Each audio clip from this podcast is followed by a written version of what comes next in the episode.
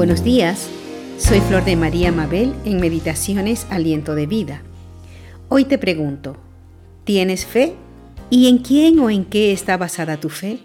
En la palabra de Dios podemos encontrar muchísimos versículos que nos hablan sobre la fe, con innumerables ejemplos de hombres y mujeres de Dios que actuaron basados en su fe en nuestro Dios, el Todopoderoso Señor.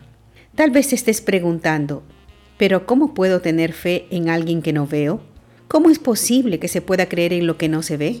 ¿O cómo es posible que yo pueda creer en Dios si lo que me dice en su palabra va fuera de toda lógica?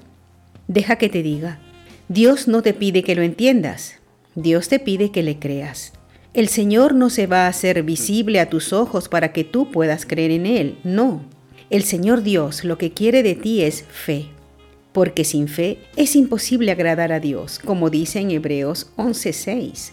Muchos han hablado de la fe de Abraham, un baluarte de la fe, pero hoy te quiero mostrar a su esposa Sara. Dice en Hebreos 11:11, por la fe también la misma Sara, siendo estéril, recibió fuerza para concebir y dio a luz aún fuera del tiempo de la edad, porque creyó que era fiel quien lo había prometido. Sara, la esposa de Abraham, era una mujer estéril, era ya una mujer anciana de edad de 90 años, cuando dio a luz a su hijo Isaac. Y de ese hijo Isaac vino toda la descendencia que luego llegarían a ser las doce tribus de Israel, que luego sus descendientes hasta el día de hoy han conformado la nación de Israel, la cual existe y eso no se puede discutir ni negar. O sea que no es una fantasía ni un cuento, es una realidad. ¿Sabes por qué?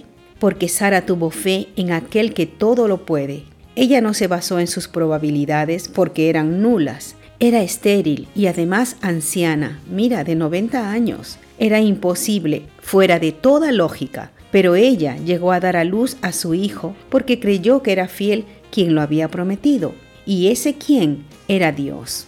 Hermanos, fe es aferrarse a las promesas de Dios, no importando cuán débil o miserable yo me sienta, pues mi fe está basada en el poder de Dios y en su fidelidad a su palabra, a sus promesas.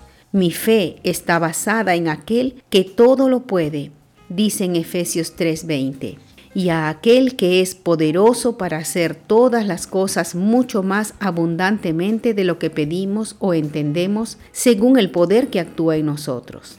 A Él sea la gloria para siempre. Hasta otro día.